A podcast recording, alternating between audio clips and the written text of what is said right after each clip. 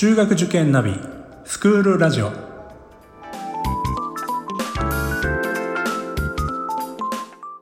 スクールナビゲーターののびるです。この番組は中学受験を目指すご家庭に学校の先生からの生の声や受験に役立つ情報をお届けするラジオです。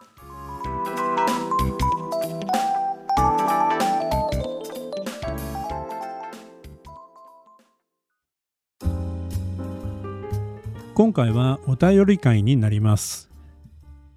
えー、いつもですねたくさんのお便りありがとうございます。ラジオネームひろみんさん、えー、小学校4年生のお母様からお便りいただきました。132回のエピソードで引用されていた大工さんの話がとても分かりやすくすっと腑に落ちました。子供より前のめりになりがちな母の狂気を松島先生の穏やかな口調、えー、トークで諌めてもらえていて、えー、とても助かっています、えー、日々拝聴していますという、まあ、こんなお便りだったんですが本当にありがとうございます132回のエピソードというのはですねあの大工さんの話っていうことなんですけどもこれはあの算数の反復学習についての話なんですね。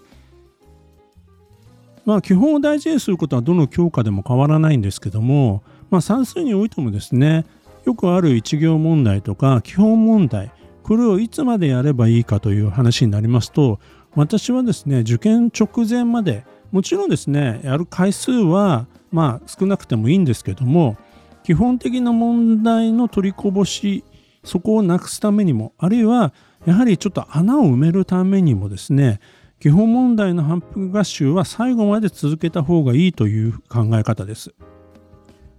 もちろん中心になるのは6年生の秋になれば過去問題の演習とか応用問題の練習とかですね、まあ、そういったことになるんですけども意外にですね基本的なところでの取りこぼしが多かったりとかですねそういう子にはえー、基本問題をやり直す、まあ、まとめの問題集なんかありますからそれをもう一度やってみるとですね穴が見つかったりということがあるんですよね。大工さんに例えたのはどの道具でもいつでも磨いておいてさっと使えるようにしておくこと。この問題にはこのやり方というのをパッと取り出せるようにしておくことが大切ですということで例えた話です。6年生の秋の時期の模試でですね前半部分での取りこぼしがあるお子さんはですねやはり最後までそういったまとめの基本問題集を繰り返し、えー、続けるということが大切になると思います。ひろみんさんありがとうございました。それでは2つ目のお便りです。ラジオネーム中学受験地方から2024年受験さん、えー、小学校5年生のお父様からのお便りです。基礎をひたすら繰り返す答えを覚えるまで予習シリーズをやるように指示しています。そうすれば6年生になると偏差値が伸びるからと言われていますが本当なのか心配です。ご経験からアドバイスよろしくお願いします。塾の自習室に友達がいないといけません。どのように背中を押せばよいでしょうか？家でも勉強してますが塾に行ってくれた方が先生に質問もできるし集中できる集中もできると思います。ということなんですがまずですねあの基礎をひたすら繰り返す答えを覚えるまで、えー、予習シーズをやるように指示しています。まあ今5年生ですよね。そうなったら6年生で偏差値が上がるからというふうに言われていますが本当なのかという話なんですけどもまあ、そうですね、まあ、もちろん教科にもよると思うんですよね。答えを、国語の答えを覚えてても意味がありませんし、えー、ただ理科とか社会というのはねやっぱり暗記する部分も必要ですからあそういったことはまあ必然的にやらなくてはいけないということなんですけども例えば算数に限って言えばですね今5年生でいらっしゃるので5年生のうちは基礎をひたすら繰り返すこれでいいと思います。え、先ほどのお便りでもお話しましたけども実は5年生の期間だけではなくて6年生になっても基本を繰り返すってことは大切なことなんですよね。基本は簡単には身につかない、えー、これが普通です。えー、一冊の問題集を一回やったからといって基本ができるかというとそんなことではないんですよね。でなおかつですね一度やってそのままにしておくとまた忘れちゃったりとかですね瞬時にパッと取り出せないんですよね。さっきの大工さんの話じゃないですけどもね。ですので私はひたすら繰り返す。もちろんですねそれだけやっててもダメなんですけどもそういうことを継続的に続けていくってことは大切なことだと思います。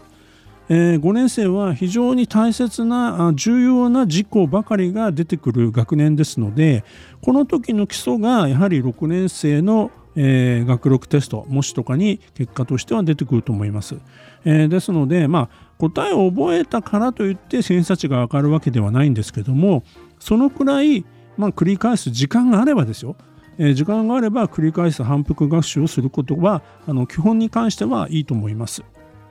えー、ただですね、やはり5年生はですね、非常にやることが多いですよね。4教科についてたくさん、えー、覚えなくちゃいけないこと、えー、4教科について、ただですね、5年生はたくさん4教科でやることがいっぱいあるので、なかなかこう繰り返し学習をですね、何度も何度もやるっていうのは難しいのかなと思うんですよね。ですから、無理のない範囲で、えー、繰り返していくと。いうことでいいと思います。えー、塾の自習室に友達がいないといけません。うん、まあ一人ではいけないってことですよね。どのように背中を押せばよいでしょうか。家でも勉強してますが、塾に行ってくれた方が先生に質問もできるし集中もできると思います。まあ確かにその通りなんですけども、まあ5年生で、じゃあもう塾のない日も、はい、行ってきます。自習室行ってきます。なかなかね、そういうお子さん少ないと思うんですよね。で、これをまあ、あの拝見しますと、家でも勉強してるっていうことなので、えー、まあ、なんていうのかな、まあ、本人がですね、あの、行きたいと思った時はもちろんね、はい、あの、行ってもらっていいと思うんですけども、まあ、無理やりやってもどうかなという、まあ、まだまだ、あの、時間は1年以上あるのでね、あのそこは焦らずですね、まあ、友達が一緒にいれば行くということなので、まあ、その辺はあの本人に任せていてもいいのかなと思います。まあ、どうしてもですね、あの行かせたいということであれば、まあ、親が一緒に、え、塾まで行ってですね、時間を決めて、例えば2時間やろうね。じゃあ2時間経ったらここで待ち合わせしようねと言って、待ち合わせをしといて、その後一緒にご飯を食べて帰るとかですね。まあこれはあのちょっとね、えー、人参をぶら下げるみたいな感じになっちゃいますけどもまあそういったことであったりとか短い時間でちょっと行ってきたらとかですねまあいろんな声かけの仕方はあるかなとは思いますあとはまあ質問がねあの本当にある場合は塾のある日に行って質問をしてくるということでもいいと思いますので、まあ、その辺は子どもの様子を見ながら、まあ、ある意味今の時期はあ子どもの意思も尊重して、えー、まあ受験の時期になったらねやはりあのうちの塾でもそうですけど毎日のように自習室に来るような子たくさんいますので、まあ、そこまではですね、えー、本人の様子を見ながら、えーまあ、見守ってあげるというのが良いのではないでしょうか。皆さんからのお便りをこれからもどんどんお待ちしております。